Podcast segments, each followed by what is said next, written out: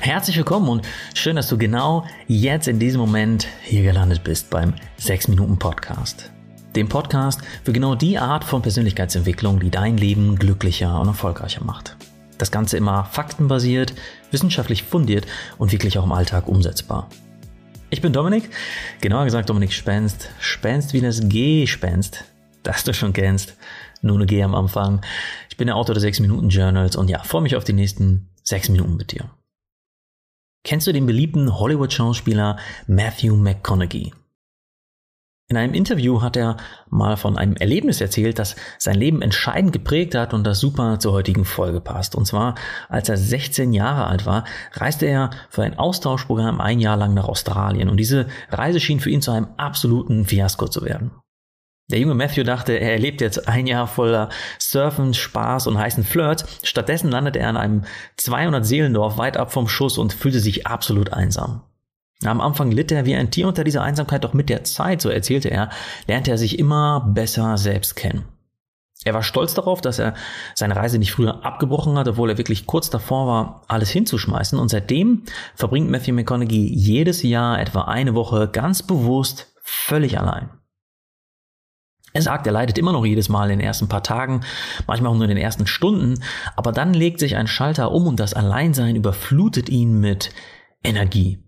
Es hilft ihm, mit sich selbst ins Reine zu kommen und zu erkennen, was ihm gerade wirklich wichtig ist. Und am Beispiel von Matthew McConaughey sieht man sehr schön den Unterschied zwischen Alleinsein und Einsamkeit.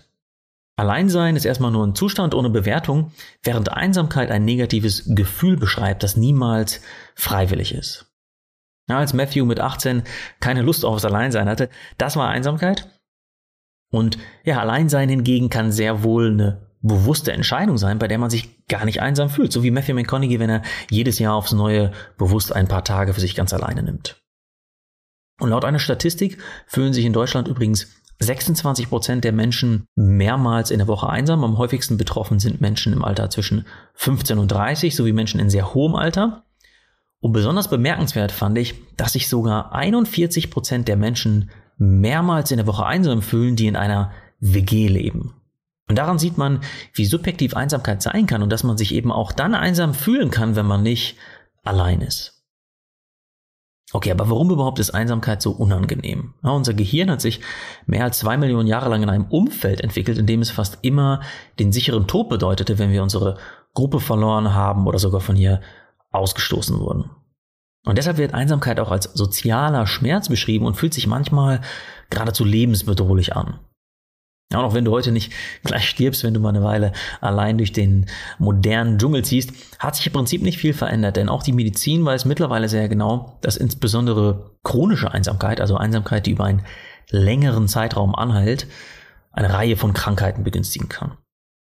Das tiefe Bedürfnis nach Verbindung zu anderen Menschen ist einfach genetisch in uns verwurzelt. Gleichzeitig ist die Verbindung zu uns selbst mindestens genauso wichtig.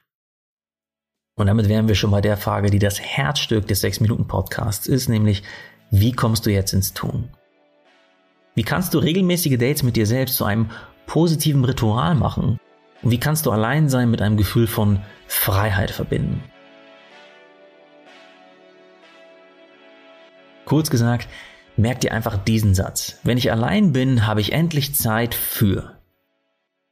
Ja, dieser Tipp stammt von den Sozialpsychologen Christopher Long und James Averill, die lange zu den Vorteilen des Alleinseins geforscht haben. Und das Prinzip ist, du verwandelst ein Defizit in eine Möglichkeit, du verwandelst es in eine Freiheit. In der Psychologie nennt man das Reframing, also das Umdeuten von einem Gedanken. Das klappt natürlich nicht bei jedem Problem und nicht bei jedem Gedanken, ist aber bei diesem Thema erfahrungsgemäß sehr hilfreich. Probieren wir den Satz nochmal aus. Wenn ich alleine bin, habe ich also endlich Zeit für XX. Und für XX setzt du jetzt etwas ein, das dir richtig Energie gibt, worauf du richtig Lust hast. Also zum Beispiel Töpfern, Häkeln, äh, entspannen bei Musik hören, Sport machen, programmieren, Buch schreiben, malen. Ja, das kann auch etwas super Simples sein, wie dir selbst deine Lieblingssuppe zu kochen oder dir einen drei Stunden langen Film aus Indien anzusehen, den nur du und sonst niemand, den du kennst, sehen will. Ja, wichtig dabei ist nur, dass du etwas Gutes tust, das bei dir ein gutes Gefühl auslöst. Okay, und falls es dir am Anfang schwerfällt, eine positive Sache zu finden, die du nur für dich tust, und das ist für manche Menschen tatsächlich eine echte Herausforderung, vor allem wenn sie gewohnt sind, alles mit anderen oder sehr viel für andere zu machen, dann gibt es noch einen Satz, der dir helfen kann. Auch er zeigt dir einen Vorteil vom Alleinsein. Statt wenn ich allein bin, habe ich endlich Zeit für, sagst du jetzt einfach, wenn ich allein bin, muss ich nicht. Ja, du befreist dich also mal kurz von allen Pflichten und Zwängen. Du musst zum Beispiel nicht deinen Bauch einziehen und du kannst jetzt endlich mal wieder in Jogginghose auf der Couch sitzen und pupsen und Co. Ja, du musst es einfach niemandem recht machen. Aber dieser Tipp ist wirklich nur für den Anfang gut, denn du kennst es bestimmt von dem Beispiel, denk nicht an einen pinken Elefanten. Unser Gehirn kann nicht Botschaften schlecht verarbeiten. Mehr zu diesem Thema erfährst du übrigens äh, in Folge 10 vom 6 Minuten Podcast. Jedenfalls ist es besser und positiver, wenn du sagst, wenn ich alleine bin, kann ich ungehemmt durch die Wohnung tanzen, anstatt wenn ich alleine bin, muss ich nicht darauf achten, was andere von mir denken. Und vor allem, wenn deine Zufriedenheit sonst stark von anderen Menschen abhängt, können regelmäßige Dates mit dir selbst helfen, dich selbst besser in Ruhe zu reflektieren. Und auch dabei hast du wieder die Wissenschaft auf deiner Seite, denn Studien zeigen, dass Menschen, die sich selbst gut reflektieren können, Vorteile in fast allen Lebensbereichen haben. Sie planen besser, sie sind disziplinierter und fokussierter, sie können besser mit ihren Emotionen umgehen und sind in der Lage, Probleme besser zu antizipieren. Ja, kleine Dates mit dir selbst sind nicht nur ein guter, sondern vielleicht der beste Weg überhaupt, um ein Gespür dafür zu entwickeln, was du wirklich willst. Betrachte deine Me-Time als eine wertvolle Kraftquelle, als die Zeit, in der du selbst die oberste Priorität bist. Also nochmal kurz zusammengefasst. Wenn sich das Alleinsein gerade nicht super gut anfühlt, dann sag dir, ich bin alleine. Super, endlich Zeit für dies und jenes, endlich Zeit für mich.